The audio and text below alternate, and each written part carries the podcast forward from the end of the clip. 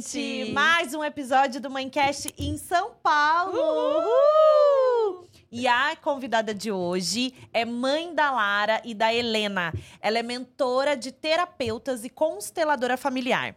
Autora do livro Travessia e vendeu mais de 20 mil livros de saberes sistêmicos para mães de executiva passou a ajudar mulheres a aprender sobre desenvolvimento humano do jeito feminino. Ela buscou um caminho de autotransformação que trouxe a cura. Seja muito bem-vinda, Deia Felício! Nossa, que honra, Deia! A Nana tá emocionada não, eu tô aqui. emocionada. Eu falei, a Deia Felício, você não tá acreditando. Nossa!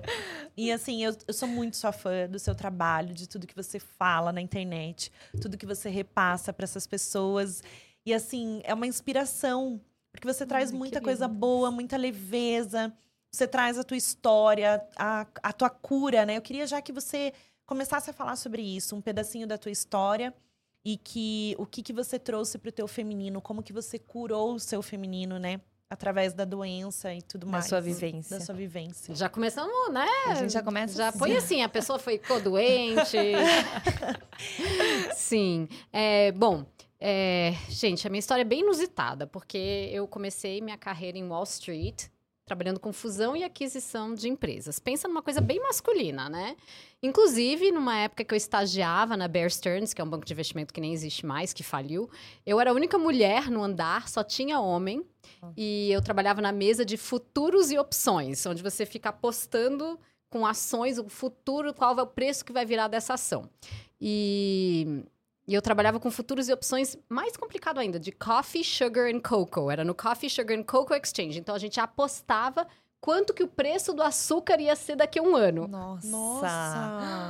quanto Gente. que o preço do café ia ser daqui a um ano. Eu era a única mulher, assim, no andar. E aí, um dia, meu chefe fala assim, meu, vou te mandar lá na bolsa mesmo, que aqui tá muito light para você, menina. Sabe aquela coisa que o povo fica gritando? Nem, Hoje em dia não existe mais isso, tá, né? Sim. Enfim, mas na época existia, ficava um gritando e vende, compra, não sei o que, e eu lá no meio. Ixi, bati no microfone. Não tem que, problema. Tudo que era para não fazer. Ficava lá... Vai, como é que é seu nome mesmo? O Guilherme. O Guilherme, Guilherme vai bater. Não, ele só na mesa que não pode. No microfone a gente ah, tá no liberada, microfone né, pode bater, vai, gente. A pessoa meio, sabe, fala Eu assim, também, falo gesticula, às vezes vai a mão no microfone. Enfim, então comecei minha carreira em Wall Street, trabalhando com fusão e aquisição de empresas, no Equity Research, que era recomendando quais ações comprar, quais ações vender. E eu fui executiva por 20 anos. É, trabalhei nas áreas de planejamento estratégico, lançamento de novos produtos, lançamento de novos negócios é, tanto na Oi como na Vivo, né? Trabalhei no Itaú. E lancei a Vivo TV do zero, montei uma empresa de celular para a Assembleia de Deus em cima da rede da Vivo. Então, assim, a pessoa lançou milhares de negócios e fiquei por muito tempo nesse lugar, né, de, um, de uma energia da fazeção. Porque era o que eu sabia, né? A gente não, sem dar espaço para o feminino, sem dar espaço para receber, sem dar espaço para os processos internos, que são os processos internos da alma. E, sabe, nesse, nesse lugar do vamos agir. No automático mesmo. Automático, automático, tratora. E me trouxe muito sucesso. Mas não tinha um equilíbrio, né, das energias do masculino e do feminino. Era só assim, sua polaridade puxava. É, tinha uma tendência aí para o masculino devido a todo esse cenário todo esse que você cenário. vivia. Uhum. E enfim, aí com a maternidade começou o início de uma grande cura, porque a maternidade me trouxe um novo olhar para a vida. Eu confesso que nos primeiros anos as minhas filhas foram totalmente criadas por um monte de funcionária. Eu sou muito grata, porque muitas vezes ela, elas ocuparam um papel que deveria ter sido meu. Sim. Mas a gente sempre faz o melhor que a gente pode, não é mesmo? E e assim, chegava final de semana, eu tava cansada, tinha, botava folguista, porque eu já tava exausta, porque eu era CFO, era diretora financeira de um grande projeto. E, e elas ficavam assim, né? Eu via as, as meninas de noite, de vez em quando, final de semana tinha folguista. E chegou uma época, quando a Helena nasceu, elas têm dois anos e meio de, de diferença de idade. Quando a Helena nasceu, a Lara começou a ter uma insônia terrível e ela acordava de hora em hora, pior que um recém-nascido sendo que eu já tinha um recém-nascido em, uma recém-nascida em casa. E ela desenvolveu essa insônia horrorosa e acordava meio que com um terror noturno. Eu não sabia muito bem o que fazer, por que, que aquilo estava acontecendo. Ela tinha dois anos e meio. Eu falei, gente, o que, que eu faço agora com a criança de dois anos e meio? Vou levar para psicóloga, não sei, não, ninguém dorme mais aqui em casa, porque entra a Helena acordando para mamar e a outra Sim, acordando. Era a noite inteira. Era a noite inteira. Falei, meu casamento agora vai pro saco, certeza, porque ninguém mais dorme. E isso durou uns dois anos, gente, nessa Nossa. dinâmica, assim, de ninguém dormir, sabe? E você trabalhando. a do- Não, tava com a recém-nascida, de licença. Licença não, porque Não, eu já era diretora financeira, tirei, voltei, ela tinha dois meses. Nossa. Um mês de licença, eu voltei a trabalhar, gente. tava- Masculina, né? Sim. A pessoa no masculino. e não está Total. percebendo que tem algo de errado, tá achando tudo ótimo. Já tinha tido um presta atenção da vida, mas você sabe que às vezes a vida nos dá uns presta atenção assim, né? Fala assim: olha, acorda, filha. E a gente não acorda. Né? Eu já tinha tido um burnout eh, quando eu trabalhava na, na telefônica, né? Que, enfim, hoje em dia se chama Vivo. Já tinha tido um burnout, já tinha tido episódios de síndrome do pânico, taquicardia, sai pro hospital no meio da noite, ai, vou morrer, no final das contas não era nada. E mesmo assim, não prestei atenção, né? A vida dá o presta atenção, a pessoa fala, ah, isso não é nada, eu vou continuar aqui na minha fazeção, porque eu sou a mulher Guerreira. poderosa, fortona. a fortona, sabe? Tipo, Aham. com certeza vocês devem ter assistido a história da Luísa, né? Do Encanto, né? Sim. A Luísa, a Uhum. mulher fortona, Exato, que no fundo só precisava descansar. E não sabia descansar, né? Por muito tempo eu não, eu não conseguia descansar. Ainda tenho dificuldade, mas estou bem melhor. Enfim, é, nessa loucura toda, não prestei atenção, voltei a trabalhar. A Helena tinha, sei lá, um mês, dois meses no máximo. E aí, a Lara, nesse piripaque, um dia uma amiga minha falou: Gente, você já ouviu falar em constelação? Porque eu falei: Gente, minha vida tá um caos, eu sei lá pra onde tá indo meu casamento. As duas acordam, eu não durmo mais, ninguém dorme lá em casa, eu tô totalmente sem paciência, porque a gente começa Sim, privação a de ficar. sono. Privação de sono, né? E a gente é muito humana. Uhum. Então, é, uma amiga minha falou: Você já ouviu falar em constelação familiar? Eu falei: Gente, sei lá, o que, que é isso? É estrela? Vou lá ver a estrela.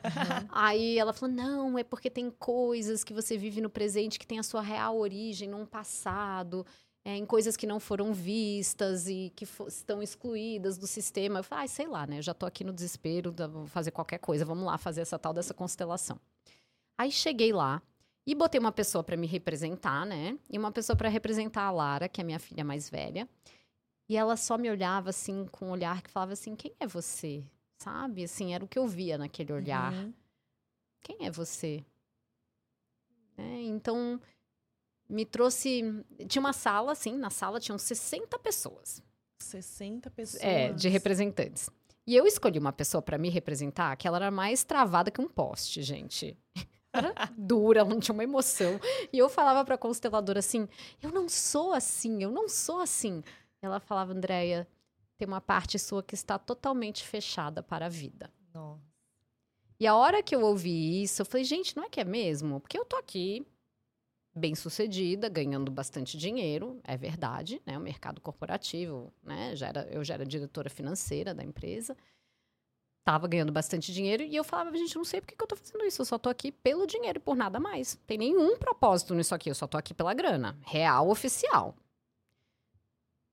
E aí, na hora que ela falou, tem uma parte sua que tá totalmente fechada pra vida, falei, nossa, não é mesmo? Como desabei de chorar. Acho que foi assim a primeira. Primeiro contato mais profundo, assim. Eu já fazia terapia, mas sabe, a constelação traz à tona coisas que estão muito guardadas. Assim, eu sempre falo que uma constelação vale por sete anos de terapia. você vai lá, Sim. você tá lá sete anos trabalhando a sua questão com a sua mãe, com seu pai, você vai lá, É. você enxerga como é a dinâmica ali na sua frente, representada por pessoas, e é muito transformador. E aí, a, a hora que ela falou isso, que tinha um lado meu que estava totalmente fechado para a vida, eu falei, não, eu preciso mudar de vida. E Era eu- como se fosse um, um vazio, né? um chamado, é, era um Você vazio, sentia- Você tava, é um vazio que você tinha. um vazio Você que eu pelo dinheiro, trabalhando e é, no- vivendo no automático, mas por dentro totalmente vazio. E aí, e aí eu cheguei em casa e falei pro meu marido, gente, eu não sei porque que eu tive, fui ser mãe, porque assim, eu não vejo as meninas, eu só trabalho. É... Por que, que eu fui fazer isso? Assim, tá tudo errado. A minha vida tá tudo errada, tá tudo errado. Aí ele falou, eu te apoio, o que, que você quer fazer? Eu falei, vou largar tudo. Ele falou, você, pirou? Eu falei, não, é, mas é isso, eu vou- virar consteladora familiar. Ele falou, nossa, pirou mesmo. Porque pensa, a pessoa que fazia planilha. Excel.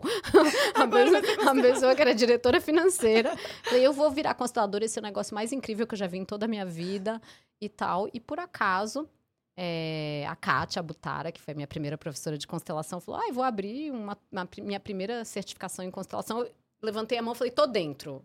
Não é por acaso, né, Deia? É o Comecei. universo. Tudo. Incrível. Foi indo, foi indo pra você fazer isso mesmo. Para fazer isso. E aí, é, enfim, foi incrível. As, as portas foram se abrindo. Foi. Eu falo que eu demorei muito tempo para poder encontrar as minhas filhas. Primeiro eu precisei me encontrar para poder encontrar elas. E elas já eram nascidas, né? Então foi uma jornada muito profunda. E dessa experiência muito profunda, que não foi fácil, né? Porque as- ninguém entra pro autoconhecimento para usar uma coroa de flor, né? A gente entra porque por- geralmente por causa de alguma Sim. dor. Dessa experiência muito profunda nasceu os saberes sistêmicos para mães.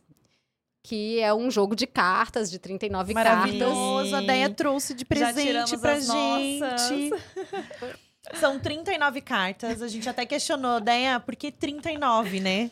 Por que Ela falou, isso? por que Que 39, isso, porque acabou a 39. inspiração na 39, não, não saía de jeito nenhum a carta 40. Eu falei, "Ai, gente, quer saber? O universo tá falando que é 39, são 39 e acabou. E são cartas de reflexão inspiradas na filosofia da constelação sistêmica. E todas foram escritas por você. Sim, todas. Nossa, maravilhosa, Deia. E aí é um, é um ato, né? É um gesto de autocuidado a gente tirar uma carta de manhã pra trazer um É um ensinamento pra gente. Pausa, né? É, Que é do quê? Do feminino, né, feminino. gente? É. Que a gente, né?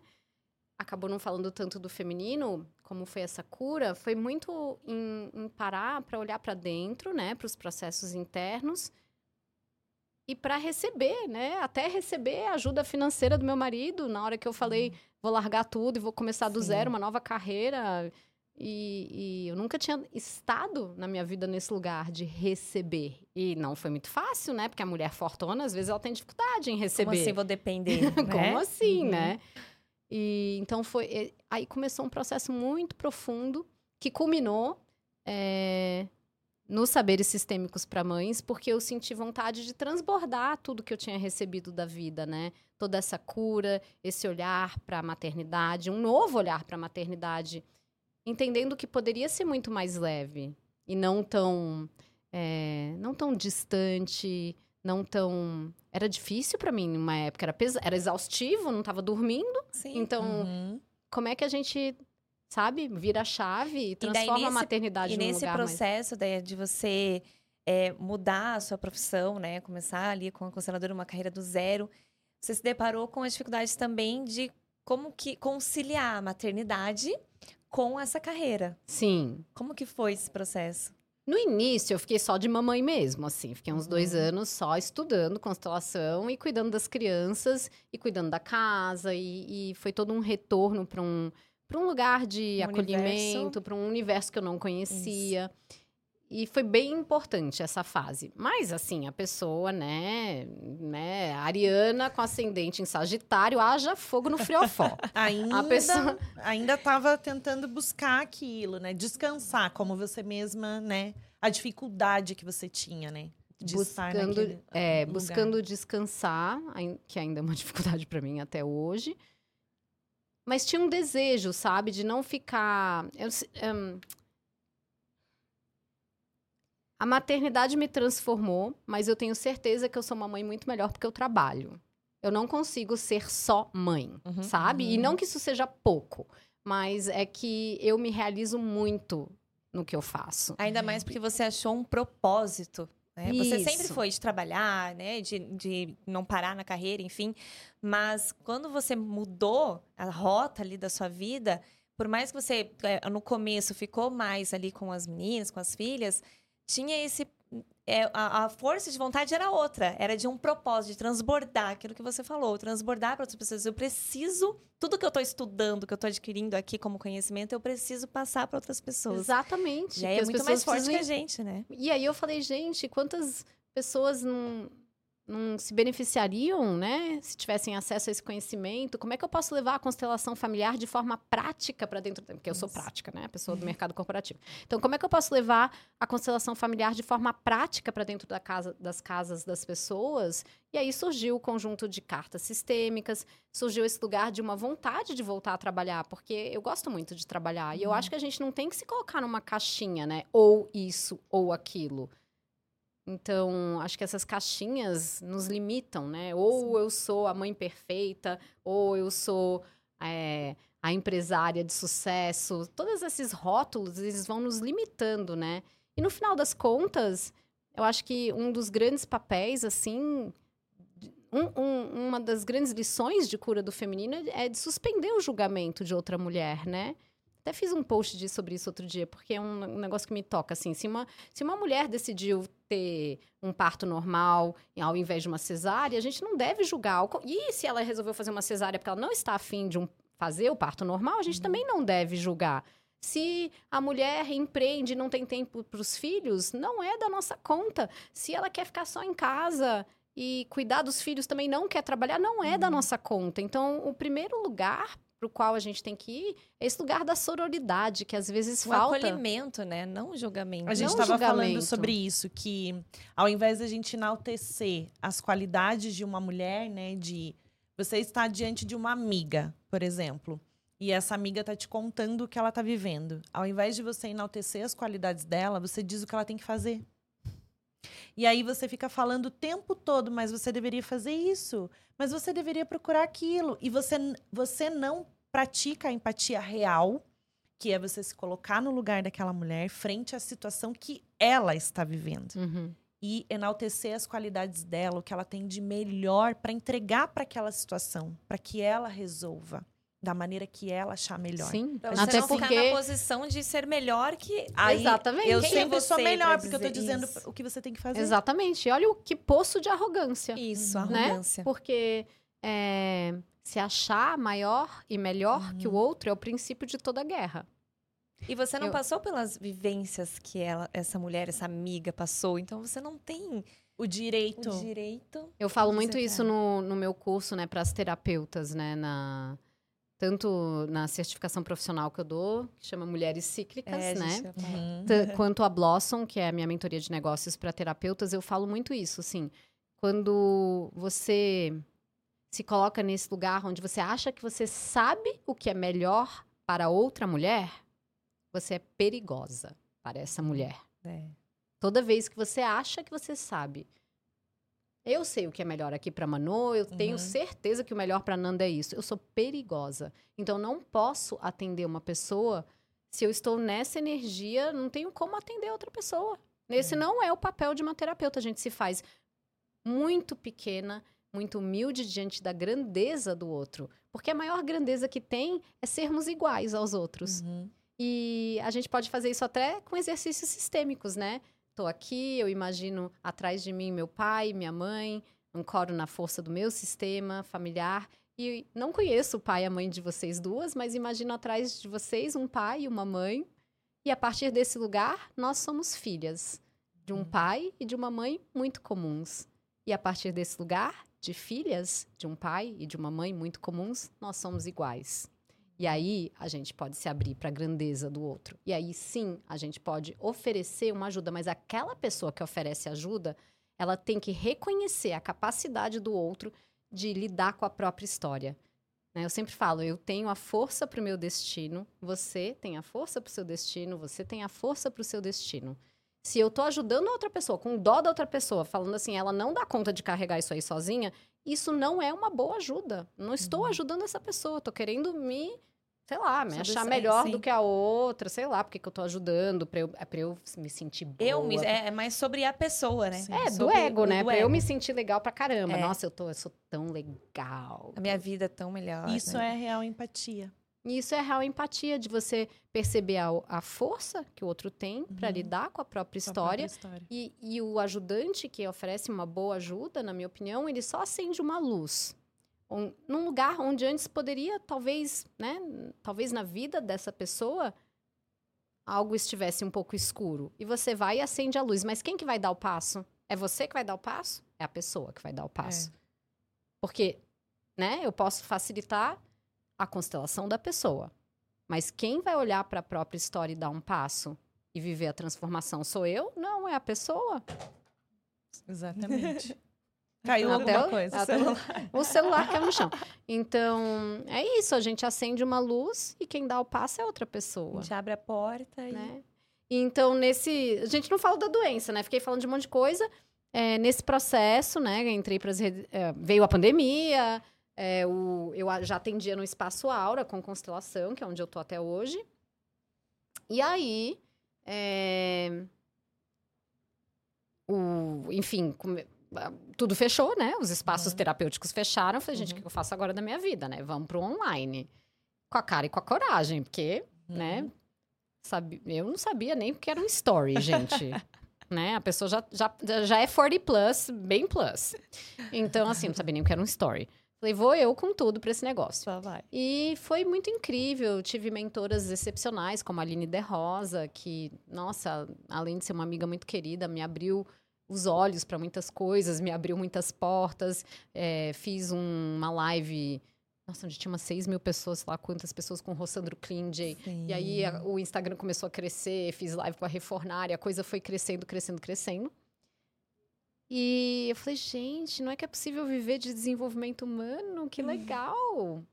E as cartas começaram a ganhar uma proporção maior. Eu lancei uma editora junto com uma sócia, que é a Bianca Trombelli, que é a minha sócia. E hoje a gente lança as cartas sistêmicas dos maiores consteladores aqui no Brasil. Então a gente tem as cartas sistêmicas para a prosperidade do Décio Oliveira, da vida amorosa do Alex Possato e da Lu Cerqueira, na justiça, na vida leve, que é da Bianca. A gente agora tem outros projetos de cartas que a gente pretende lançar. E nesse movimento de, nossa, que legal, tô vivendo do meu propósito, chegou 2021, janeiro de 2021, e a vida me entregou mais uma surpresinha, né? Que foi um câncer de mama mais agressivo. Em meia pandemia. Em meio, a pe- né, no meio da, da pandemia, quando todo o hospital do Einstein não tinha nem quarto para fazer a quimioterapia, porque estava tudo revertido para Covid, então tive que fazer a quimioterapia no meio de um corredor lá. Foi bem intenso e e aí me fez questionar várias coisas, né? Assim, a gente sabe que o seio tem muito a ver com esse lugar de doar, da gente da, da própria maternidade, Maternidade, né? né? Então, o que, que eu ainda precisava olhar e resgatar como mãe, como filha, com, né? Nesses diferentes papéis, ãh, como mulher. E foi uma cura muito profunda também do feminino, mais ainda, porque eu tive que olhar para a fragilidade de ter que remover os dois seios, né? Não é uma coisa fácil, mexe com a autoestima Sim, da mulher Sim. para o que significa ser mulher, o que significa, quais eram as bagagens que eu vinha carregando de um feminino muito ferido, de um feminino muito adoecido. E nesse resgate dessa hum, de um lugar mais saudável, de um feminino mais forte, que é mais autêntico e mais verdadeiro, os negócios começaram a acontecer de outra forma, de uma forma muito mais leve, sabe? É, eu nunca imaginei que eu pudesse prosperar usando a energia do feminino, porque para mim até então era o masculino, né? Lá, Sim, Wall Street, a assim. planilha, né? Vamos Era lá pro meio gritar, trazia. compra, vende as ações. E aí eu percebi que não precisa só ficar nessa faseção, que a verdadeira abundância acontece quando a gente segue os ciclos do que da natureza. E a Uhum. natureza nos mostra que tem um tempo para você plantar, né? E tem um tempo onde você precisa esperar, que é esse Uhum. lugar do feminino, da espera com confiança depois que você plantou, para depois você poder colher. Uhum. Então, o feminino é essa energia da espera com confiança e não é uma energia de jogar a toalha, sabe? Uhum. Ah, de resignação, vou ficar aqui esperando. Porque a espera também tem movimento. A espera também tem algo ali crescendo e germinando. E eu tava pensando, vou até soltar um story sobre isso, porque eu ganhei de uma de uma pessoa que veio constelar essa semana, que foi aluna da minha primeira turma do Descomplicando Você, um bambu. E ela falou: Eu queria te dar esse presente, porque é assim que eu te vejo, muito forte e muito flexível. Eu comecei a estudar sobre o bambu. E você sabe que o bambu, na verdade, ele cresce por cinco anos para dentro da terra. para baixo antes que ele possa brotar. Porque aí ele vem mais forte. E ele é tão forte que até na China, ele é mais forte que o aço. Andaime na China é feito de bambu. Nossa. Porque o bambu, ele é mais forte que o aço, porém ele é flexível. E aí me trouxe tanta compreensão assim sobre esse lugar de primeiro eu vou crescer as raízes, porque não adianta a gente buscar nos galhos o que a sim. gente só vai encontrar nas raízes, né? Se eu tô buscando nos galhos o que eu só vou encontrar nas raízes, né? é, se eu tô buscando nos galhos algo que eu só posso encontrar nas raízes, é, eu vou estar buscando nos lugares errados. Porque se eu tenho. Se eu tenho, assim, raízes fortes, um tronco muito estável, eu vou ter frutos saudáveis, que são os filhos, né? Se a Uhum. gente pensar assim na ancestralidade como as raízes, no tronco que a gente cria aqui da nossa Uhum. família atual e os filhos como os frutos. Então, raízes fortes, tronco estável, frutos saudáveis. Mas se eu começo a buscar nos galhos, primeiro eu vou estar buscando no lugar errado, porque eu preciso olhar para trás, né? Até a cartinha que você tirou, né, Nanda? A superação das feridas infantis. Eu preciso olhar para trás, para os meus pais, para o meu sistema, para minha criança ferida, para as minhas questões, para eu depois não jogar todos esses vazios e essas frustrações nos meus filhos. Os pais que quando somos pais muito carentes, quando somos pais muito carentes, a gente acaba criando filhos muito frustrados, porque a gente está jogando todas as nossas expectativas, os nossos vazios, os O nossos que nós não tivemos em para os quem? filhos. Para os filhos. Uhum. Isso. E aí, qual que é esse resgate, né, Deia? O que, que a gente tem que fazer como pais para que a gente não, não coloque essa sobrecarga sobre os filhos? Porque nós viemos de uma geração de pais feridos, né? Nós somos pais mais feridos do que hoje a gente tentando repassar para os nossos filhos. Porque nós somos é, pessoas que buscam conhecimento o tempo. Tô falando de nós três aqui, né? Mas, no geral, a geração está buscando mais autoconhecimento Acho que sim. autoeducação, as Acho pessoas estão sim. indo para esse caminho, né, de ter uma mente mais saudável para poder repassar para as crianças a geração. Eu tenho, eu tendo a acreditar que está melhorando, Tá. né? A gente tem que Sim. acreditar Ainda que é um mas caminho. Tá, é uma mudança que está acontecendo, né? Mas está acontecendo um movimento diferente. As pessoas estão olhando para as crianças de uma maneira diferente do que viveram. Como que a gente faz para não sobrecarregar, né? Os Porque nossos é filhos? difícil, porque é, a gente precisa dar o que a gente não recebeu. É. Né? Como é que a gente E é quebra muito esse difícil. ciclo, né, de esse fluxo familiar? Uhum. Dando, dando pra gente, em primeiro lugar, né? Dando pra gente. Existe uma ordem correta nos sistemas, que é primeiro você com você, depois o casal e em terceiro lugar os filhos. Tem gente que fica super brava quando eu falo isso, que eu, ah, como assim o filho é em terceiro lugar?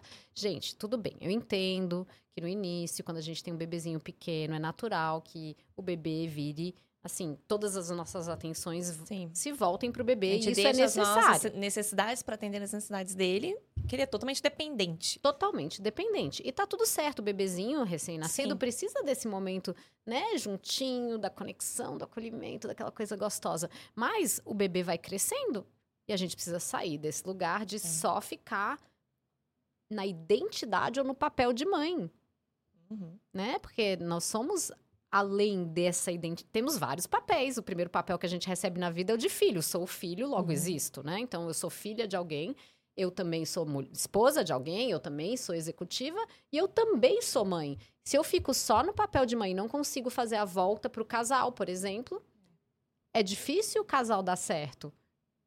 É, se eu não me priorizo e eu não cuido de mim, o que, que eu vou estar ensinando sobre autocuidado para os meus filhos? Uhum. se eu não cuido de mim. Então, acho que a forma de não colocar essa carga nos filhos, e assim, os filhos são capazes de absolutamente tudo pelos pais, até de adoecer para carregar pelos pais.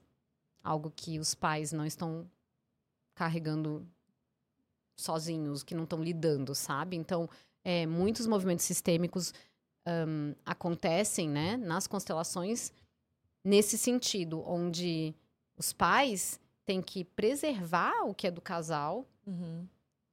e falar assim: não, isso não cabe a você. Do seu pai eu cuido. E ele cuida de mim. E você é Uhum, livre Exato. para olhar para sua vida e para o seu destino, sabendo que estamos aqui atrás e a gente vai te sustentar nessa caminhada. Mas, Mas não é você, responsabilidade sua. mas não é sua responsabilidade. Você não fica olhando para trás pro papai e para mamãe. Você olha para sua vida e para o seu destino. Até porque filhos devem ir para a vida, né? Como já diz Khalil Gibran, acho que esse é, esse é um dos maiores ensinamentos, né? É, nós somos o arco, né? Dos quais os nossos filhos são arremessados como, flecha vi, como flechas vivas. E hum, Os filhos não são nossos, os né? filhos não são nossos. São Os para vossos Até filhos não são os vossos Crescem, filhos. vão viver a vida deles e quem fica é você, quem fica é você e seu marido, né? O seu relacionamento. Então, a gente tem até eh, ninho vazio, né? Que muitas mães Uhum. comentam, que depois os filhos vão. É difícil, mas por isso, não pensar somente nisso quando o filho de fato Sair vai. de casa, né? Isso deve ser Né, desde Manu? sempre. Desde né? sempre. Então, assim, é, se eu olho pra mim, se eu olho pros meus vazios, que todos nós temos, né? Somos humanas. é, e eu preencho esses vazios e eu me dou esse colo, e eu me dou esse acolhimento, e eu vou cuidando de mim, e eu vou entendendo que eu sou a pessoa mais importante da minha vida, e eu entro nesse lugar, eu não vou colocar essa carga nos filhos, sabe? Uhum. Então é sobre você olhar pra você, para suas questões, até pra criar filhos mais livres, Sim. seguirem a própria vida e o próprio E a destino. imagem que os filhos também ficam de você, né? É. Você é mãe, você é pai. Minha mãe é feliz, é realizada, Gente, tem um é propósito isso. de vida. Eu acho que os filhos não precisam da mãe perfeita. E a gente Isso. entra muito nesse lugar do perfeccionismo, né? E, e trazendo um pouco sobre. Trazendo um pouco para esse lugar da maternidade com o empreendedorismo, que é, ou do trabalho, né? Vocês também são empreendedoras, né? É um lugar que, que por muito tempo foi difícil para as mulheres sustentar também, né? Porque ninguém pergunta pro homem com quem você deixou os filhos na hora que ele sai, vai viajar, de, É. sai de Curitiba, vem para São Paulo. Aposto que algumas pessoas perguntam para vocês, entram lá no Instagram, com quem estão as crianças? Ué, É. gente, tem rede Eu da lembro de quando, assim que eu As crianças tive. têm pai. tem pai assim ou às vezes mãe, e ou mesmo às que vezes é a- um... ou às vezes não, né? É uma rede de Para as mães solo, às vezes Sim. tem uma rede de apoio, tem uma avó, Sim. tem um, enfim. Mas as próprias mulheres, né? Eu lembro que quando eu tive o meu primeiro filho, e eu logo queria sair, porque eu falei, gente, não dá. Preciso ver gente, preciso conversar, preciso me distrair.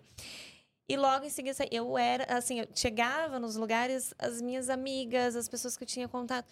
Mas cadê o Eduardo? É, mas meu Deus, você acabou de ser mãe, como assim você tá aqui? Mas eu aposto que se fosse o meu marido chegando, É. ninguém se perguntaria, né? É, então é, é isso. Por que não? Só porque saiu. E, de e isso mim, vem é. muito, né? Que é uma das coisas que a gente estuda bastante no- na certificação profissional, que onde eu trago esse lugar de, né, da gente olhar, né? Eu formo as terapeutas dentro da constelação familiar, né? Não, eu não dou, eu não dou formação em constelação familiar, mas eu dou em movimentos sistêmicos para ajudar as famílias. Então, em, em movimentos sistêmicos, em PNL, e trago todo esse olhar da história da mulher através dos tempos, porque isso tem um porquê, né? Sim. A gente entrou nesse lugar. Se a gente for pensar lá atrás, no período neolítico, paleolítico, as mulheres faziam parte de um movimento de trazer, prover o sustento. Elas Uhum. e- eram responsáveis pela é, uma parte da caça de, de animais menores, das Uhum. frutas, Sim. elas tinham muito conhecimento das ervas medicinais, tanto é que veio toda a história depois que as mulheres eram bruxas, porque elas tinham essa sabedoria hum, inata das ervas, da cura, Uhum. e, e elas desempenhavam um papel relativamente hum, importante dentro da sociedade. Só que as sociedades na época eram nômades. E aí, com as sociedades, quando né, começaram as sociedades de cultivo e as sociedades agrícolas, quando começaram a. Quando a gente começou a estabelecer cidades, a cidade precisava ser protegida. E aí os homens começaram a sair e as mulheres começaram a desempenhar esse papel de cuidar dos filhos e do lar. E lá atrás, se você for olhar filmes hum, você pode até olhar em. Já me vendo um filme nada a ver, gente. Tá me vindo tipo Game of Thrones, aquela Nossa. coisa de. Por, por que, que tá me vindo Sim, isso? Porque mas- tá me vindo é, esse lugar de a mulher era até vista como um útero, né? A gente Aham. tinha filhos para juntar terras. Uhum. Então, eu vou ter um filho para casar com a sua filha e a gente vai ganhar mais poder, porque a gente É. vai juntar terras. Era sempre sobre isso. Era né? sempre sobre isso. E aí a mulher começou a ficar num papel. hum, hum, talvez, não sei se a palavra é marginalizada, mas um papel menos relevante dentro da sociedade, né? E, e a gente precisa olhar para isso e resgatar. E eu não quero ser igual aos homens, gente. Não é um papo assim de temos que ser igual aos homens, porque Não. esse papo não, o Não. papo não é esse. É, até porque é, igualdade é diferente de equidade, né? Nós somos diferentes, o nosso corpo é diferente, nós somos cíclicas, né? Sim. Então, como que a gente resgata esse lugar de, da nossa ciclicidade, de um empreender mais feminino, que respeita os nossos ciclos, que respeita a ideia de que eu não preciso ser produtiva os 365 dias do ano, porque eu não vou ser, gente. Tem uma época que eu vou entrar na caverninha, porque, né, Sim. Tô Respeitar aqui, o, o cíclica. É. quero ficar mais introspectiva. Tem momentos que eu vou estar mais para fora, outros momentos que eu vou estar mais para dentro. Eu respeitar a natureza, Uhum. né? Não querer ser igual aos homens. E mas ao mesmo tempo ter esse lugar de não recair só sobre mim, a expectativa de que só eu tenho que dar conta de tudo, né? Porque esse lugar do não posso deixar a peteca cair, é, só eu que tenho que dar conta de tudo sozinha, é muito difícil também, né? E aí a É. gente vê que a mulher, na atualidade, muitas mulheres estão exaustas. Sim, é uma sobrecarga. A muito gente está confundindo um pouco é, o empoderamento feminino, né? Esse lugar de- da mulher empoderada com a mulher que está indo, é, que está o tempo todo guerreando alguma coisa. Ela está num, num cabo de guerra com, com o esposo. O tempo todo ela tá puxando aqui, ele tá puxando aqui. E ela não, ela não se coloca nesse feminino. Ela não busca isso. Então, né, baixar um pouco, ceder. Então, é, é isso. É, é o equilíbrio, É, na não é verdade. não é você ir pro. Eu acho que nada saudável pode crescer a partir dos extremos, Isso. É. sabe? Uhum. Então, também não é assim ser e só pro feminino, porque senão você não tem força de ação de colocar um Uhum. projeto na Uhum. vida. Você não vai lançar um livro se você não tem força É. do masculino, não vai.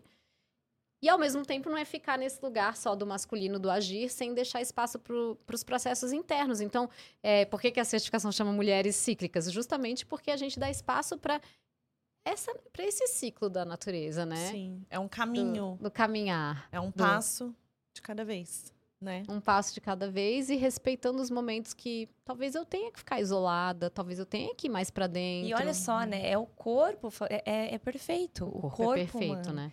Então precisa sim do momento caverninha. Não precisa. E depois você estar mais expansiva para gerar negócios e, né? E Mais criativa. Mais criativa. E mesmo quem não menstrua mais, eu infelizmente men- né, tive uma menopausa química por causa da quimioterapia, não menstruo mais, então com 40 e poucos anos, né, parou. É, mas eu sou cíclica. assim. Uhum. Eu sou cíclica. Eu sigo as fases da lua, eu olho como é que Uhum. tá, eu ma mapeio a minha mandala lunar. Ai, a gente ia queria falar disso. Fala da mandala, como é que é? Você eu faz achei cinco minutinhos por Cinco como é que minutinhos, funciona? gente. Cinco minutinhos. Aí você mapeia é, o que você quiser. Eu mapeio, assim, meu nível de energia. Eu mapeio... é, Depende do que eu tô sentindo ali, mas eu mapeio a minha organização, porque eu sou bem desorganizada. Então, uma das coisas que eu gosto de mapear é meu nível de organização. É, Eu mapeio, assim, se eu tô Mas muito... onde que a gente consegue essa mandala? Ai, no meu curso tem, mas assim, eu, vou, eu eu posso. A gente faz um bem bolado aí, a gente vê como Que é que eu arrumo umas pra legal. vocês. Eu Tá. aprendi com a Fabi Ormerod, que foi uma das terapeutas que, com quem eu fiz muitos projetos de Uhum. cura do feminino. Ela tem uma comunidade que chama Cíclicas, inclusive o mesmo. É, quando eu lancei a certificação profissional Mulheres Cíclicas, eu falei pra Fabi: Ai, Fabi, vai ser o mesmo nome das suas cíclicas. Ela falou: Não, manda bala.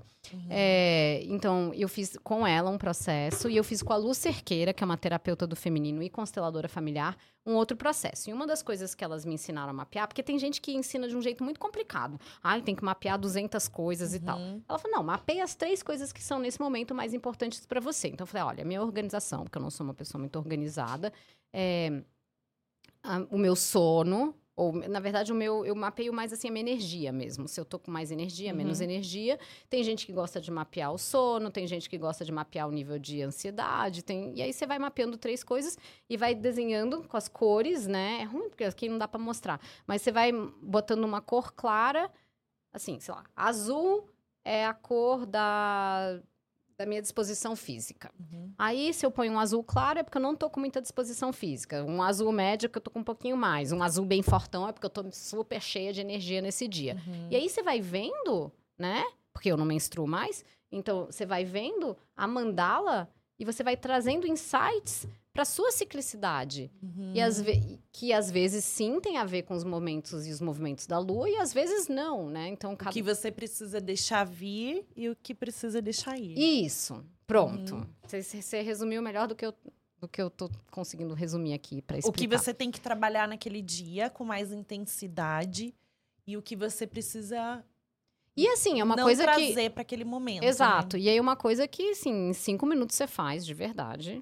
Sim. Cinco minutos, você pega uma canetinha, né, lápis de cor e você mapeia e você vai vendo como você tá. E é um momento também de introspecção do feminino, de você olhar pra você, de você fazer uma revisão empática Uhum. da sua, do seu dia, de como foi, porque eu faço no dia seguinte, né? Pra, o dia passa e no dia Sim. seguinte eu falo como é que foi Como ontem. é que foi então ontem, você né? faz uma revisão empática do seu dia, como é que foi, você dá espaço para os processos internos e demora cinco minutos para fazer, de verdade, do jeito que a Fabi me ensinou.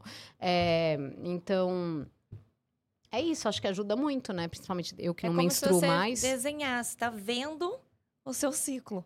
né? Fica Exatamente. mais fácil também. Fica mais fácil. Uhum. Você tá vendo ali. Eu não sei, eu sou muito visual, né? Então, É. Pra mim, tudo Ajuda que eu... muito. Ajuda muito quando eu Uhum. enxergo as coisas, assim, de uma forma muito clara, né?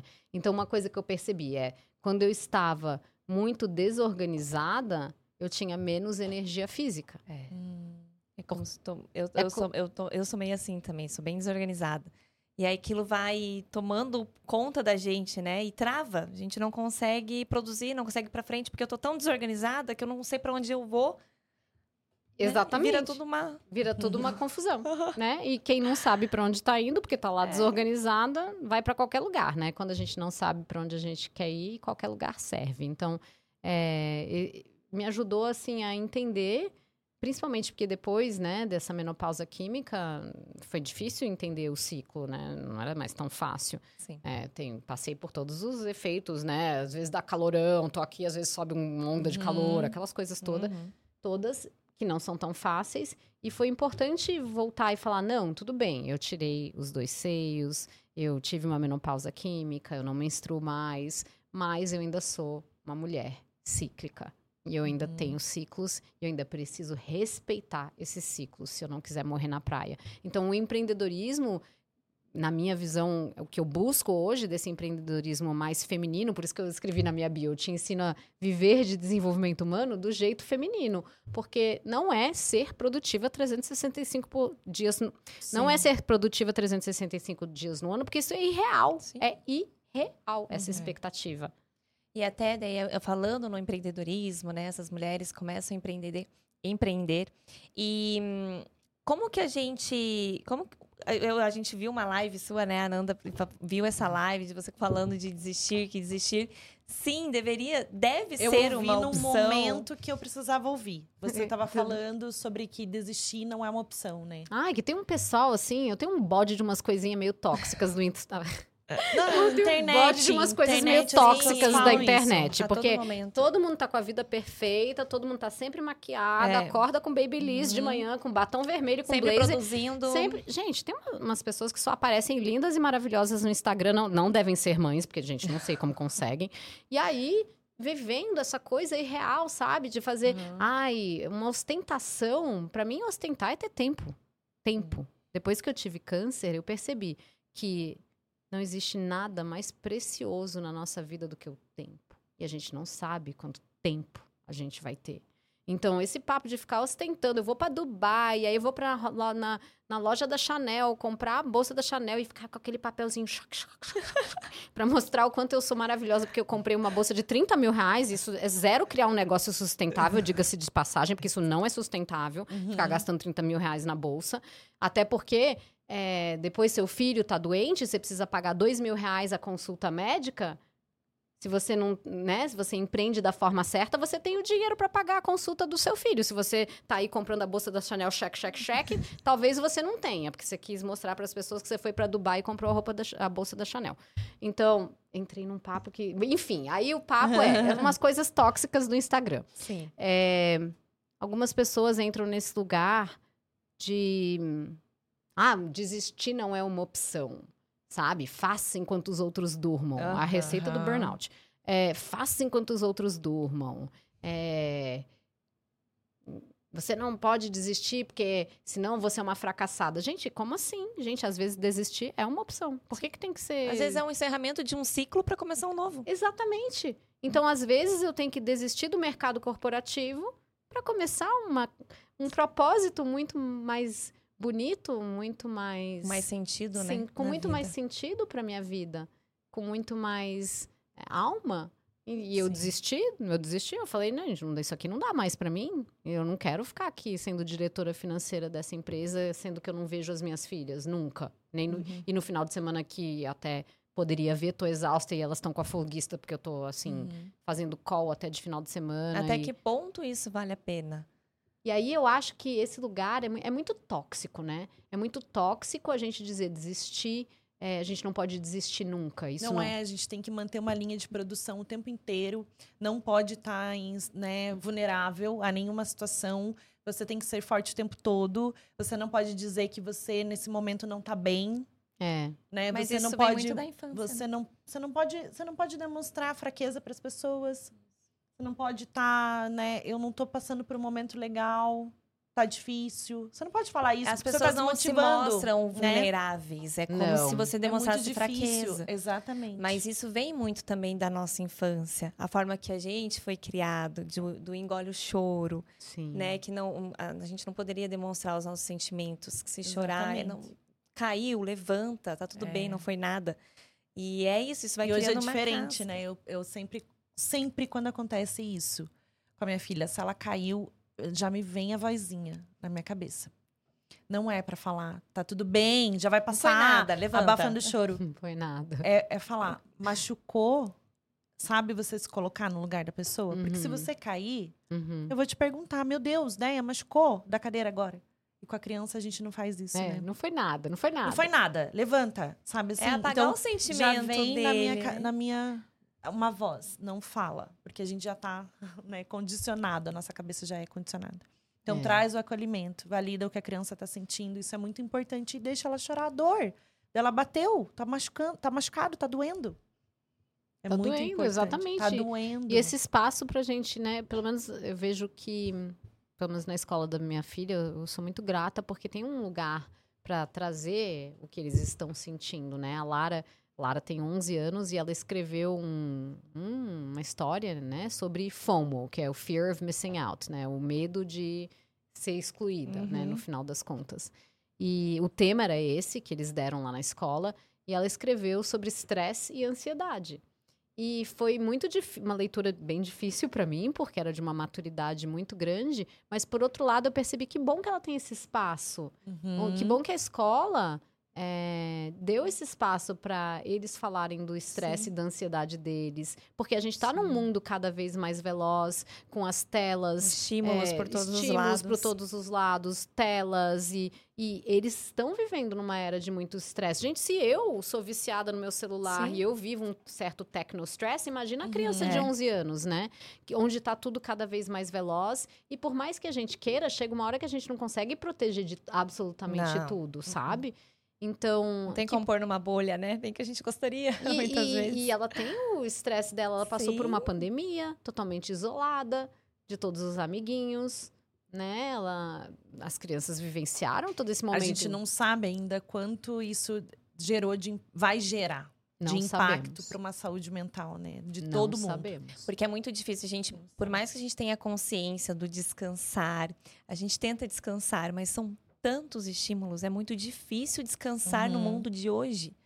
São muitos estímulos, gente. Eu fico chocada. A Manu fala pra mim, Nanda, você tem que descansar. Desliga. Desliga, eu falo, não consigo. Não consegue. Porque é, é isso, é estímulo por todos os lados, né? Só, É. o, fa- o, só o fato Porque de tem que pensar em milhões de coisas, né, ao mesmo tempo, mas A mente não E aí, tá. que, mas aí que bom que ao mesmo tempo tem um espaço para falar das emoções, sabe? Sim, Porque se é. fosse antigamente, talvez não tivesse esse espaço para ela falar sobre o estresse e a ansiedade dela, É. né? E a E muitas escola vezes poderia isso. ser banalizado, Sim, né? Tipo, muito ah, legal. como assim uma criança falando de É. ansiedade? Exatamente. Não, a Sim, criança ela não tem sente motivos. É. para estar assim. Ela passou por um processo de pandemia. Não é por ser Ah, criança. Não só um processo de pandemia, né? Um processo de pandemia com a mãe com, com câncer no meio da Exatamente. Olha o pandemia. estresse disso. Isso não né? vai gerar um estresse? Claro que Deus, vai, gente. sim. E aí a gente tem que abrir espaço para acolher que ela pode estar estressada e que tá tudo bem. Isso. E que tá tudo bem, ela não precisa ser diferente disso. Uhum. Ela passou por muita coisa. Todas as crianças estão Uhum. passando por muito estímulo, por uma pandemia. Né? No caso da Lara foi ainda mais difícil, porque eu fazendo quimioterapia. Então, assim, tá tudo bem ela tá Uhum. estressada. E tá Sim. tudo bem ela escrever sobre estresse. E aí foi tão bonitinho, porque ela escreveu e tal, e ela foi publicada na escola. Ai, que legal! No livro da escola, eles escolheram ela, ela ganhou um Que prêmio. legal, tá e vendo? publicaram. Que o texto. orgulho! Orgulho. Aham. E ela ficou tão orgulhosa Imagino. que ela tinha que depois assinar os livros. Ai, que Ela mesma, que assim, e ela deu autógrafo pra todo mundo. Ela se achou super. Ela falou: Mãe, eu sou que nem você. Agora, eu sou escritora também. E também só, assino né? os meus Tá vendo? livros. pela Olha. escola Uhum. Oportunizar isso a ela, é, ela veio, ela trouxe uma dor Uma dor. que no final foi acolhida de uma maneira É. ainda melhor, que ela nem imaginava. Reconhecida. E aí ela falou assim, quando ela ganhou o prêmio, assim, ela falou: Mamãe, eu quase chorei.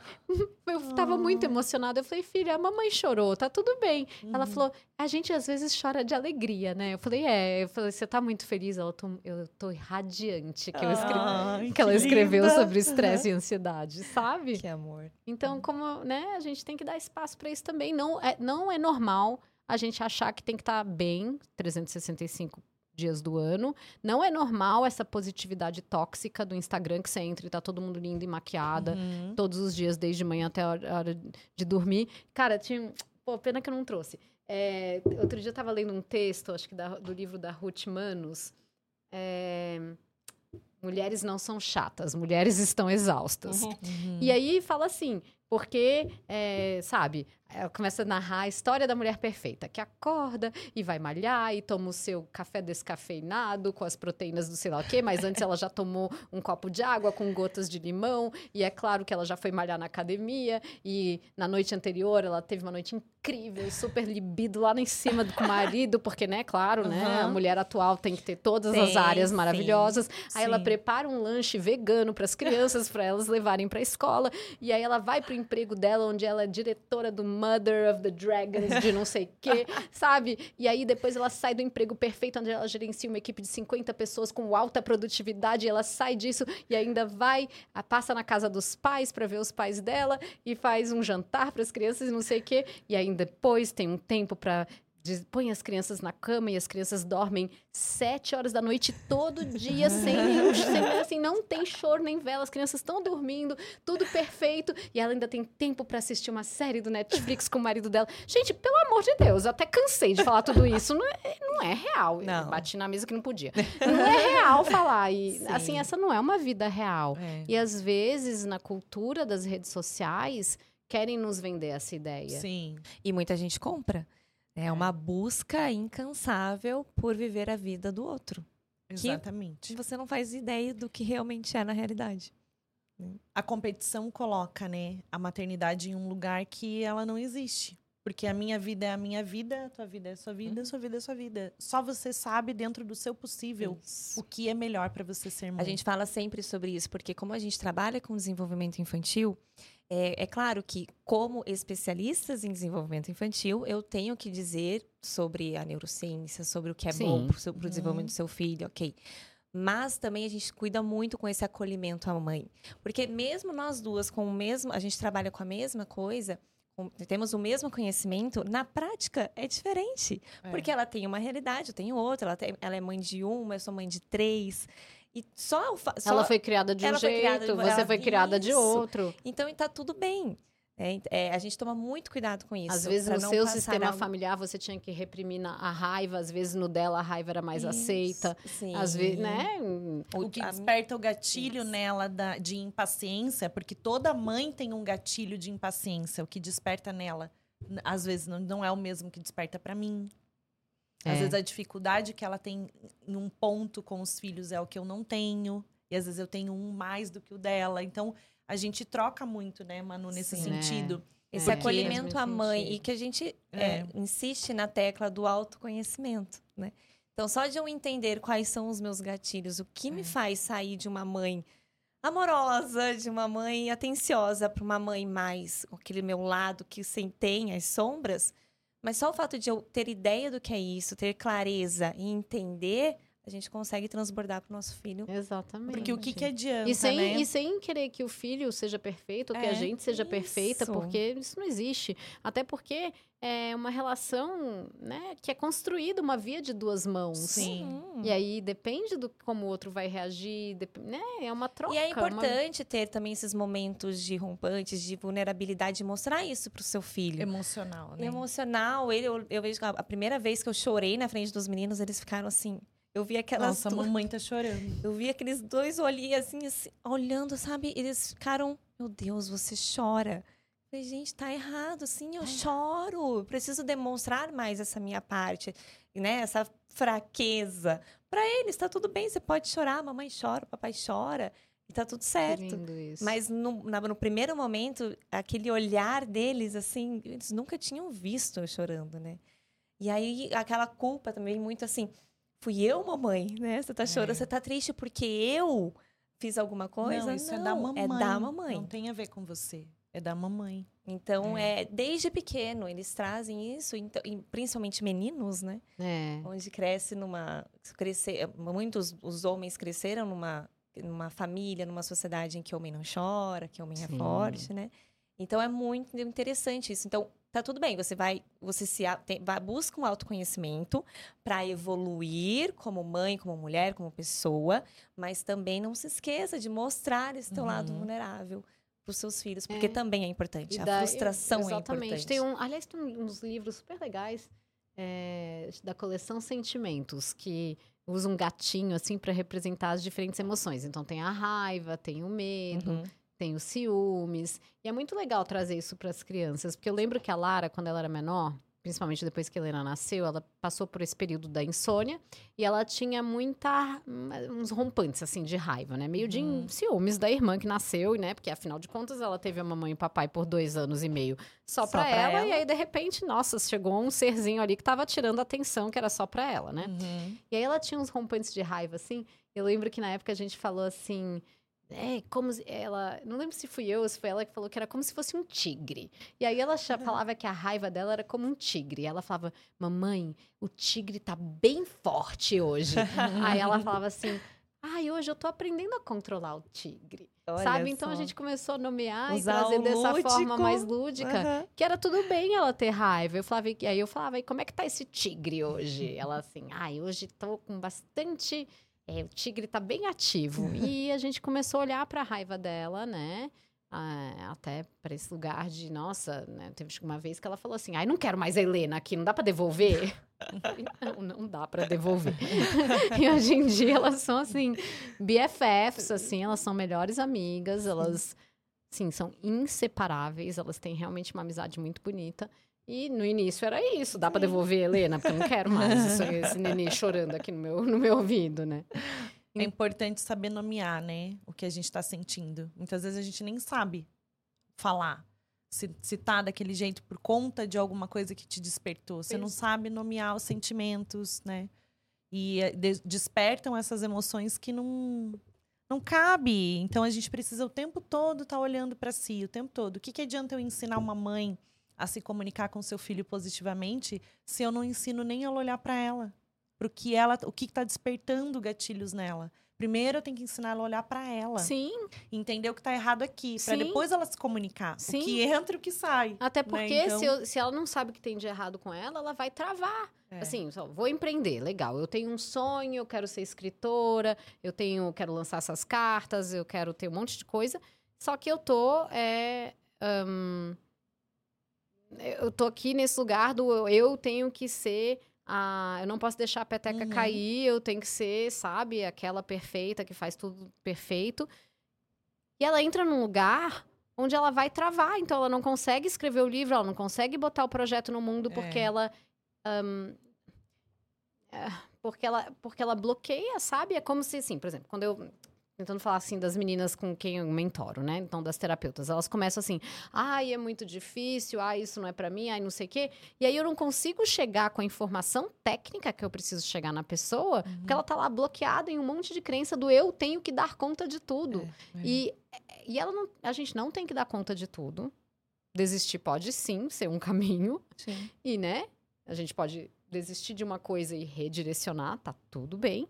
E a gente eh, ser mais gentil, né, com a gente. A Até gente- mesmo para ficar mais aberta e receber mais orientação, mais informação, porque se você tá nesse mundo fechado de que, ah, isso não é para mim, isso não vai dar certo, pode chegar um papa na sua frente que você não vai receber aquilo, né? Porque você Isso. tá muito fo- focada no negativo. E Isso. até aproveitando, Deia, como que uma terapeuta faz para se destacar? Como que uma terapeuta faz para se destacar? Eu acho que uma das, um dos princípios que eu gosto de trazer é que hum, a verdade vende. Então, você ser autêntica, só que você se posicionar. Porque a verdade é que a gente está competindo por atenção, né? Num- pelo menos no Instagram, tem um mar de gente. E a gente. Se eu vou- sou aquela terapeuta que coloca assim, ah, eu te ajudo a ser o ser de luz que você sempre quis ser através dos florais, da constelação, do reiki e da PNL. Cara, quem quer ser tudo pra todo mundo não é nada pra ninguém. É. E não vende. Uhum. Então a gente precisa aprender que. Pensa assim, né? No médico oncologista. É, se eu trato de câncer em geral, eu posso cobrar X. Só que se eu tenho câncer de mama, o mais provável é que eu vá procurar o médico oncologista especialista em câncer de mama. Será que esse médico especialista em câncer de mama tem mais chance de me curar? Provável, porque ele passa o dia Uhum. inteiro vendo só isso. Será que ele pode cobrar mais porque ele é o especialista no câncer de mama? Pode, porque ele nichou para esse lugar, né? Então, posicionamento é uma coisa muito importante. Você saber para onde você tá indo, o que você quer ser e sem querer ser tudo para todo É, mundo, porque uhum. é aí que as terapeutas morrem na praia, assim, Sim. aí que não dá Querer certo. atender a demanda de todos. É, querer ser tudo pra todo mundo. É. E, e outra, a pessoa não acorda um dia, né? Ninguém entra pro autoconhecimento pra colocar uma coroa de flor. Então, assim, ninguém acorda um dia falando, eu quero ser o ser de luz que eu sempre quis ser. Não. A pessoa acorda com um problema Uhum. real, E uma dor, dor. e ela quer resolver aquela dor. Então, qual é a do- dor que você ajuda a resolver? E num- um- uma coisa que me veio agora é que pode parecer não tem nada a ver, mas tem tudo a ver, é que eu tava assistindo o documentário do Arnold Schwarzenegger. Vocês Uhum. assistiram o documentário da Não. vida? Ai, gente, vale super a pena. Tá no Netflix o documentário da vida do Arnold Schwarzenegger. Gente, é um documentário incrível sobre manifestação, porque o cara foi o número um dentro do, né, ele era fisiculturista. Uhum. Depois ele foi o número um dos filmes de ação de Hollywood. E depois ele foi governador da Califórnia. Gente, em uma única vida, né? O cara que saiu de uma, uma cidadezinha que só tinha cabrito e vaca, que não era nem Viena, que chamava Tal ou Cal, lá nos Cafudó, lá de onde- Judas perdeu as botas lá. Eu, sou péssima nos ditados brasileiros, deve estar tudo errado, porque inglês é minha primeira língua. Mas enfim, ele saiu de Tal ou Cal, ou sei lá onde era essa cidadezinha, que só tinha cabrito e vaca lá no, no, no meio da Áustria, que ninguém sabia, e viveu uma vida muito extraordinária. E foi pro lugar certo na hora certa. E isso, é, isso representa para mim duas coisas. Um, um documentário incrível sobre manifestação da vida dos nossos sonhos, porque ele era, sim, realmente um cara extremamente focado. Uhum. E quando a gente foca e vai numa mesma Sabia o que direção, a gente chega lá. É, e um documentário incrível sobre branding pessoal, porque a partir do Uhum. momento que você nasceu, você é uma marca. É. E não tem nada mais importante para você gerir e cuidar do que o seu próprio nome. Uhum. E para mim foi incrível assim ver como ele fez toda uma estratégia de branding pessoal, de posicionamento, de onde ele queria chegar. E aí eu acho que é isso que faz a diferença, sabe? Para as mulheres que querem, não só terapeutas, a gente tá falando aqui de Sim, terapeutas, mas, mas assim, para quem quer se destacar, né? Onde você quer ir? Com quem você vai chegar? Onde você vai chegar? Porque é, A como gente tava falando isso É, e não ver ontem. só o destino. Aham. Né? Daí, Ver a porque tem jornada. muita gente que só foca aonde quer chegar, mas e o processo? E E o o avião processo. que vai O te levar até lá, avião, É. né? Eu, eu, eu já penso um pouquinho diferente da história do avião. Eu acho que ninguém tá. é porque eu acho que ninguém tá preocupada com o avião. As pessoas estão preocupadas com o. Com destino. destino. Então, o avião, ele não é tão importante, na verdade. É o destino, mas o avião. Não, quando você pensa no destino, você já visualiza onde você quer estar. Mas você Isso. não lembra que tem um avião para chegar lá. Isso, isso. né? Por exemplo, eu quero ir para Paris. Ah, ótimo. Vamos para Paris. Quem aqui pensou no avião que vai levar você para lá? Ninguém. Ninguém. Todo mundo pensou na Torre Eiffel, Sim. no Champs-Élysées, Uhum. né, na Notre Dame, não sei o quê, né, é, Jardin des Tuileries, tudo isso. Enfim, você pensou em outras coisas, mas você Sim, não, você pensou no Monet. as fotos. Você pensou no Louvre, você pensou em um Sim. monte de coisa, mas você não pensou no avião. Então, é, o avião é sim importante, mas o destino, para onde você quer ir, para mim, é, o- é- é ainda o norte, sabe? É o mais importante. Porque se eu não sei para onde eu vou, qualquer lugar Serve. serve. E aí, esse norte é o que. É o que muitas vezes as terapeutas ou as profissionais ou as empreendedoras não têm para onde eu quero ir, sabe? E a gente sempre tem que relembrar. Então, eu estou aqui fazendo isso aqui agora. E eu sempre estou conversando com a Manu sobre isso, né? A gente sempre relembra qual é o nosso propósito. Você sabe qual é? O que você está fazendo aqui? Por que, que você está falando nesse e podcast? a gente até é bom a gente falar disso, porque É, né, eu, que eu a acabei, de lançar, travessia. acabei de lançar o livro e um Sintonize dos capítulos... com o seu propósito. Exatamente. O livro fala assim: propósito não é fixo. Que não é Sim, fixo. Verdade. Não é fixo. Uhum. É. Às vezes, né, por exemplo, é, aposto que hoje você não tem a mesma consciência que tinha 10 ou 15 anos atrás. Seu propósito muda de acordo com seu nível de consciência.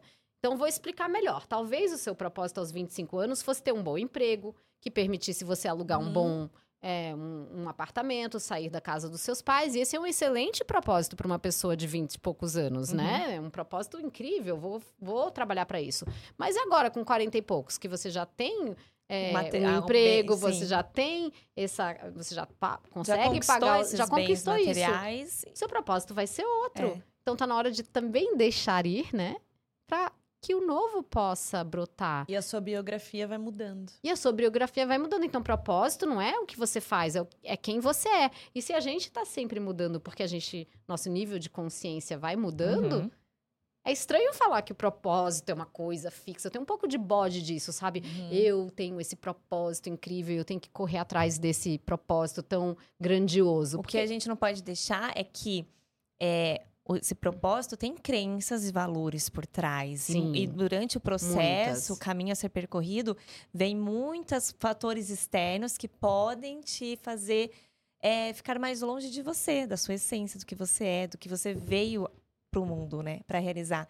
Então também é isso. verdade. Muito importante isso É. que você trouxe, Manu, porque muitas vezes a gente se perde Se ao longo do perde. caminho, né? É muito É. fácil se perder. Então, todo momento, que- como a Nanda comentou, o relembrar o propósito é mais é isso, né? O que está por trás, Eu o que falo fez você. sempre isso, né? A gente sempre Lindo tenta se isso. conectar com o que a gente veio de fato fazer e o que a gente quer fazer. Por isso que a gente fala do Mindcast, né? É é um- não é só um podcast. A gente, eu sempre falo isso nos episódios porque é muito importante. A gente traz as pessoas que, se, que a gente se conecta com o que a pessoa está falando e o que a gente acredita. Então não adianta eu trazer qualquer pessoa só por falar o que a pessoa está aqui para repassar uma É. mensagem. Porque quem está ouvindo do outro lado talvez esteja precisando ouvir o que você veio trazer hoje aqui. É, muito. Então, é um propósito. A gente não. que né, é uma isso, mensagem. meninas. Uhum. Ai, Pessoas- que seja muito. Pessoas que fazem com amor, frutos, com né? amor. Eu acho Com que o amor é- O amor é cura, né? O amor Ela é falou, terapia. Por que, que você não desistiu, né? Na primeira temporada eu gravei 55 episódios sozinha. Ela falou: por que você não desistiu? Porque você faz sozinha. Porque você fazia com amor. E eu falei, mas como que eu conseguia se agora eu tenho você? Que maravilhoso, né? Então ela falou, porque você fazia com amor. Você nem percebia o que você estava fazendo, né? Então a gente Hum. tem que olhar mais para o que a gente, Ai, achei lindo isso que você falou. né? A gente tem que olhar mais para o que está acontecendo agora e agradecer naquele momento, mesmo que esteja difícil. Uhum. Se tá difícil para você agora, o que, que você pode olhar para aquilo e agradecer? Mesmo que sejam pro- com desafios. Você tem que agradecer os desafios. Porque Com é através certeza, deles gente. que você cresce, tem um aprendizado. Com O certeza. tempo todo. Isso é muito sistêmico, sabia? Muito. Porque é, até a doença na visão sistêmica, né, da constelação, ela é um grito para a vida e a gente diz sim para a doença, né? E a gente se abre para aquilo que a vida trouxe, para que a vida nos toque, sabendo que a gente tem a força e os recursos para os eventos fáceis e difíceis que a vida vai trazer dentro da gente. Então, é, é, é você dizer sim e agradecer pela doença. Gente, é uma coisa muito louca, né? Porque a gente não aprende a dizer sim e agradecer pela doença. Parece Não. quando eu, eu falo isso, às vezes eu me ouço e eu falo, gente, às vezes as pessoas estão ouvindo isso e devem estar me achando muito, muito louca. Mas você olhar para a doença, colocar alguém para representar a doença e dizer, mesmo com medo, sim. Não negar o medo que eu tô sentindo. Sim. Uhum. né, Não negar a minha isso, tristeza, aham. mas olhar para minha doença e falar, mesmo com medo, sim. Mesmo que eu não entenda por quê, sim. Mesmo que eu não saiba como, sim. Mesmo que eu sinta tristeza, sim. Mesmo que eu sinta muita raiva, sim. Para todas as situações da vida, esse sim, ele vai trazendo, é como se fosse uma gota, assim, uma frequência energética que vai trazendo uma cura para o nosso corpo. Porque a gente não se opõe ao que a vida traz. A gente não faz corrente de força. Quando que, qual a diferença entre dor e sofrimento?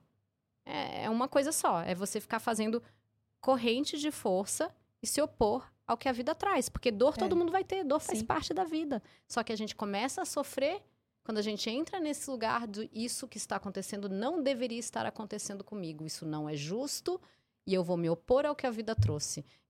E eu não estou dizendo que a gente tem que negar que está difícil, né? Então percebam que as frases de cura elas envolvem o mesmo com medo, sim. Mesmo que eu não entenda por quê, sim. Mesmo que eu não saiba como lidar com isso, sim.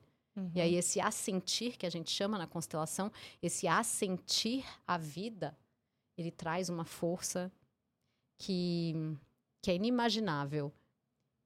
E tem mais uma coisa que eu acho importante falar sobre isso. As pessoas estão, né? A gente está vivendo numa era em que fomos ensinados que quem tem destinos mais fáceis, que é bom é ter o destino fácil, né? Uma vida muito, né? Dessa positividade tóxica que a gente estava falando aqui da Uhum. internet. Bom mesmo é ter muito dinheiro e um amor perfeito e os filhos perfeitos e não sei o quê. Só que, na verdade, muitas vezes as pessoas que têm os destinos mais difíceis tocam dimensões na alma que as pessoas que têm destinos mais fáceis não conseguem nem imaginar, né? É, vou dar um outro exemplo. Se a gente vê um morador de rua e ele tá lá todo sujo, sem tomar banho, sem comer, a gente tem tendência a olhar para esse morador de rua em situação de vulnera- vulnerabilidade com muita dó. Sim. Só que quando eu olho com dó, eu tô me colocando muito melhor que ele, primeiro, né? em Poço de arrogância. E eu não tô enxergando a força que ele tem para lidar com esse destino difícil. Uhum. Será que eu, Andréia, teria força para ficar anos a fio suja, sem comer, é, sem tomar banho, morando num, dormindo num papelão, no chão duro? Eu acho que eu não teria. Mas eu não vim viver isso e ele veio. Uhum. Então, se a gente muda a ótica e muda o nosso olhar, será que o morador de rua não é mais forte do que a Andréia? E olha como a gente dignifica o que ele Uhum. veio viver Sim. sabe? É, a visão sistêmica traz uma mudança muito grande de olhar, da gente olhar e perceber a força e a dignidade dos outros. A força. Ah. Eita, a pessoa gosta de gesticular. Da gente perceber a força e a dignidade do outro. É que não é sobre régua, né? Não tem régua do sofrimento. O seu sofrimento não é maior do que o meu. Não é. E a sua força Não não, é. é. maior do que a minha. Não é. Não é. E, e já que a gente tá nesse tema do feminino, isso tem muito a ver com o feminino, né? Vocês não acham? Porque assim, a gente aprendeu que temos que dividir para conquistar, só que Uhum. a gente precisa trabalhar esse outro lugar de- da sororidade. Eu acho que os homens têm muito uma fraternidade entre Tem. eles. Aham. E nós, mulheres, às, vezes- às vezes entramos numas disputas que não cabem mais, Uhum. né? A gente não precisa dividir para conquistar. O seu Não. sofrimento não é maior ou menor que o meu, são simplesmente diferentes. E aí a gente entra, né? A gente aprender a sair desse lugar que você falou, né, Nanda, da competição é muito importante. Exatamente. E é a todo momento, né? A gente vê, as pessoas vêm contando algo que está passando. Ah, mas é que eu, eh, por exemplo, a Nanda vir falar de algum desafio que ela está vivendo com a Maria Cecília, com a filha. Fala, não, mas eu tenho três filhos, você não sabe o que é não dormir. É todo momento, é, é isso. Uhum. Essa competição, até para parte Eu falo, não com negativa. essa Não, e, e até invalidou assim, Invalidei como Não, assim, o meu Deus, sentimento tá dela, Comigo, comigo, ela não. Nesse sentido, não. Eu falo assim, para de arranjar muleta. Porque, assim, a história dela é uma, a minha é Sim, outra. Então, né, exatamente. existem coisas que pra mim se tornam muito mais desafiadoras do que pra ela, no sentido de que ela tá falando, né? Sim. Não do que eu tô julgando ela. Sim. Mas são histórias diferentes. Então, não adianta ela colocar essa muleta pra mim, porque eu não vou enxergar dessa forma, porque eu vivo outra coisa, né? Sim. Então, é diferente. Mas a gente o tempo todo se questiona, e isso é bom, essa troca, e a gente o tempo todo falando com mulheres, a gente vê isso muito, né? E muita gente fala, nossa, como é difícil a gente maternar sem competir. É difícil. A gente está Não, porque já começa lugar. naquela coisa assim, ai, mas você resolveu fazer cesárea, a gente não é da Já conta da começa- outra mulher, ela Começa quis antes, fazer. né? Começa desde- Ela não sabe dos traumas da história, do histórico familiar. Exatamente. De repente, a avó dela morreu no parto e é por isso que ela prefere fazer cesárea. Você Sim. sabe da história dela? É. Não sabe, ela tá afim de fazer, É. deixa ela fazer. Ai, Exatamente. você não quer amamentar. Gente, não quero, e daí? É. É, né? Sim, Eu- eu- é porque- todo momento, é desde o positivo. Daí depois é o desenvolvimento do filho, que você acaba comparando. Mas meu filho não sentou, o dela senta. é, Sabe assim? É todo É momento. exaustivo, É né? exaustivo. Só que a gente tem que aprender que o lugar de maternar e apoio, quando a gente tem outras mulheres envolvidas, geralmente a competição e o julgamento vem de mulheres mães. Já- Sempre. né? Sempre.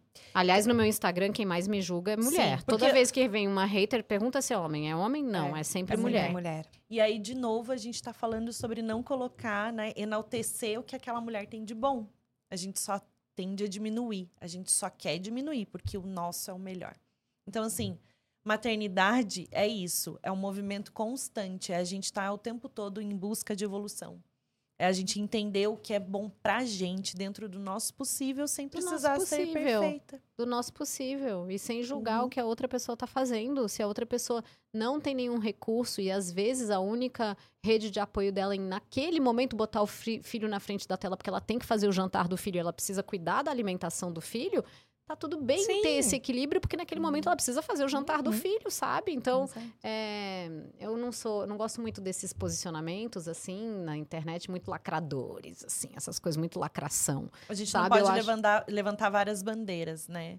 A gente tem que transitar entre o- o meio do equilíbrio e o possível. O Isso. real e o, o possível, isso, né? é Então, porque às vezes isso, porque às vezes eu tô querendo lacrar assim, tipo, É. tipo, não dá pra desistir, lá é Uhum. posicionamento lacrador, trabalho enquanto os outros durmam.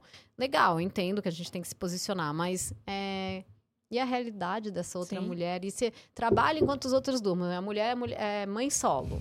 Pra ela vai ser mais difícil, gente, vai ser mais difícil, porque às vezes é mais difícil não ter o apoio, né, do, do pai dentro Sim. de casa e tal. E ela precisa tecer uma rede de apoio, porque rede de Uhum. apoio a gente tece.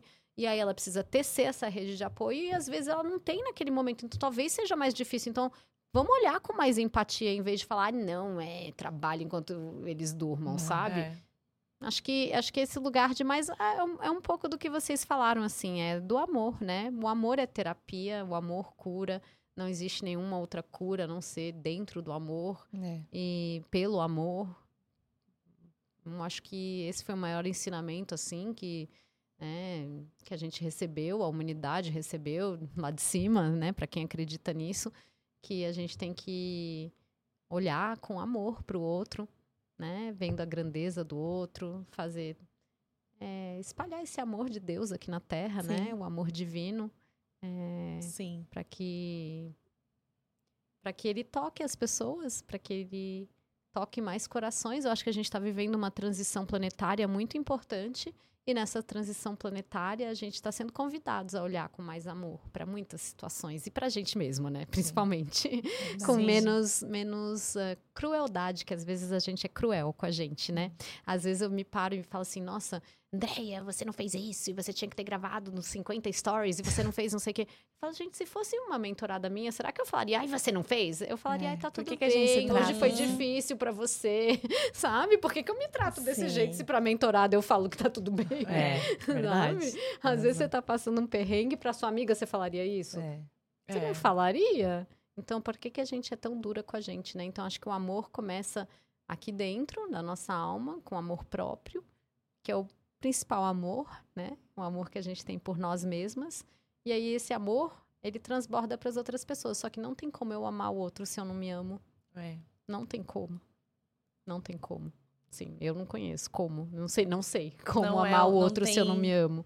Não tem segredo para o sucesso, né? É você sempre pensar no processo que você tem que viver, os desafios, aprendizados, tudo que a vida pode transformar de bom, né? Naquilo É. que a gente muitas vezes nem enxerga na nossa frente. E sempre com amor. Né? Né? Sempre com amor. Ah, que Ai, o- Vamos o am- mais terapia? não, o amor, o amor cura tudo. Eu sempre falo assim, eu me amo, eu me curo, É isso. né? E eu, eu sobrevivi a um câncer de mama agressivo, é, olhando muito pra mim e sendo mais gentil comigo mesma, porque o amor ele cura. Exatamente. E desistir é uma opção sim. É, esses posicionamentos lacradores aí. Daí a gente queria muito ficar conversando umas quatro horas com você, mas a gente precisa Ai, eu encerrar. também E a gente queria, assim, pra fechar, né? Maternidade é. Amor. é amor em todas as amor. suas formas, Sim. né? É Ai, amor. gente. Obrigada! Amei. Amei. Amamos de verdade. Ai, Obrigada que lindo. mesmo. A gente tava precisando de você aqui hoje. Uhum. Com a Ah, tua energia e obrigada. tudo. Então, obrigada. Obrigada por tudo, viu? Quem quiser olhar para o empreendedorismo de um jeito muito mais feminino, quem quiser olhar para uma maternidade com muito mais amor, e tudo isso que a gente veio conversando aqui hoje, pode me seguir nas redes sociais, meu Instagram é arroba Deia Felício. E por lá você encontra todas as outras redes que eu acho que é mais fácil. Arroba Deia Felício, tem canal do YouTube. é, Em breve vamos ter mais novidades. Ah, spoiler. Spoiler, spoiler ainda não pode falar. Mas principalmente na, no Instagram, arroba Felício, que aí você encontra as outras formas de adquirir as cartas sistêmicas. Ah, a gente podia tirar uma carta, né? Sim, vamos tirar. Vamos tirar uma carta? Você vai pra tirar todo a mundo sua? que tá assistindo? Você vai tirar a É, sua ou a, a gente vai tira. tirar? Ai, vamos tirar então, pronto.